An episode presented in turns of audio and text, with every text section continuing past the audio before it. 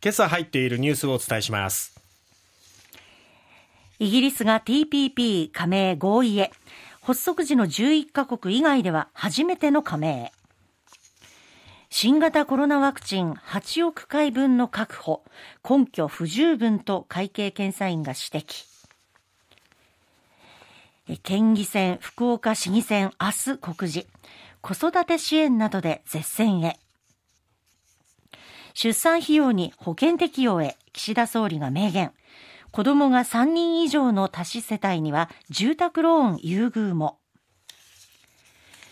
4月から通園バスに安全装置設置義務化。九州の施設で取り付け完了は1%まずはイギリス TPP 加盟合意へということで各紙一面で報じています、はい TPP 環太平洋パートナーシップ協定に参加する日本など11カ国がイギリスの加盟について近く大筋合意する見通しとなったことが昨日分かりました。TPP 加盟国の名目国内総生産 GDP の合計は世界全体のおよそ13%を占めるんですがイギリスが加盟するとおよそ16%に上昇。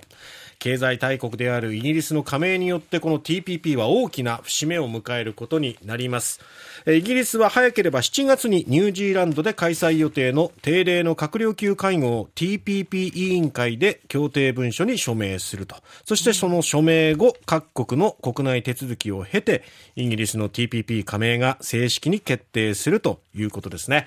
まあ、あのイギリスというとブレグジットという言葉も話題になりましたが、EU からの離脱もあって、はい、まあ大きな経済的な枠組みから今孤立しているっていう状況もあって、うん、どこかとこう結びつきを強くしたいっていう、まあ思惑もあったんだと思いますね。はい、そこでこの TPP に加盟ということで、えー、合意になりそうです。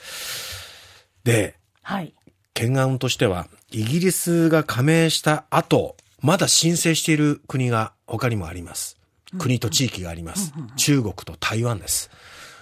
イギリスを認めた後、じゃあ今度は中国と台湾をどうするのか。中国だけ？いや、台湾だけ？どちらも？ねえ、これね、どちらかを認めるとどちらかが。まあ、この TPP をリードしていく日本とすると、これは難しい対応を今後迫られることになるのかなということですね。すねまあ、ここはちょっと注視していきたいところですね。はい、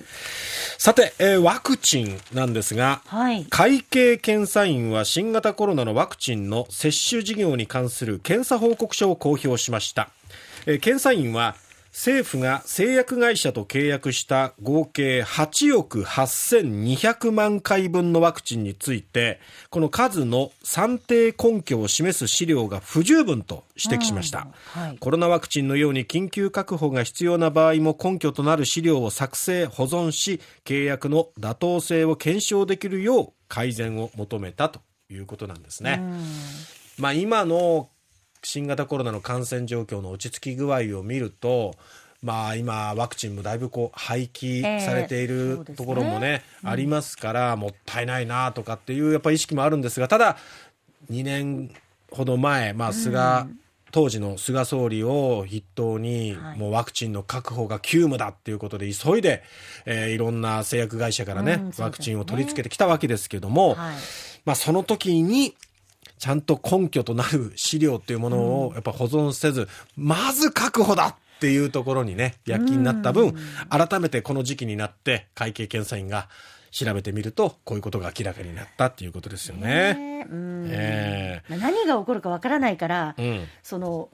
過不足なくというかね、うん、むしろあ余るぐらい準備しておかないと、いや、まあそうなんですよ。最初はね、心配かもしれない当時の状況から考えると、まあ、単純に攻めることもできないなということもあるんですけどもね。うん、えー、ただまあ、こうやって会計検査院がきっちりチェック機能を働かせてるんだなっていうのもね、わ、ね、かりますんでね。はい、えー、しっかりまあ、あの、厚生労働省としても、この記録を保存していくっていうことをね、うん、えー、また肝に銘じてね、大事にしてほしいなと思います。はい、えー、続いてですが、いよいよ福岡県議選、そして福岡市議選、明日告示ということでね、えー、統一地方選挙、ですけれども、はい、第20回統一地方選挙31日、明日ですね、九州7県を含む41道府県議選と福岡、熊本などの17の政令指定都市の市議選が告示されます。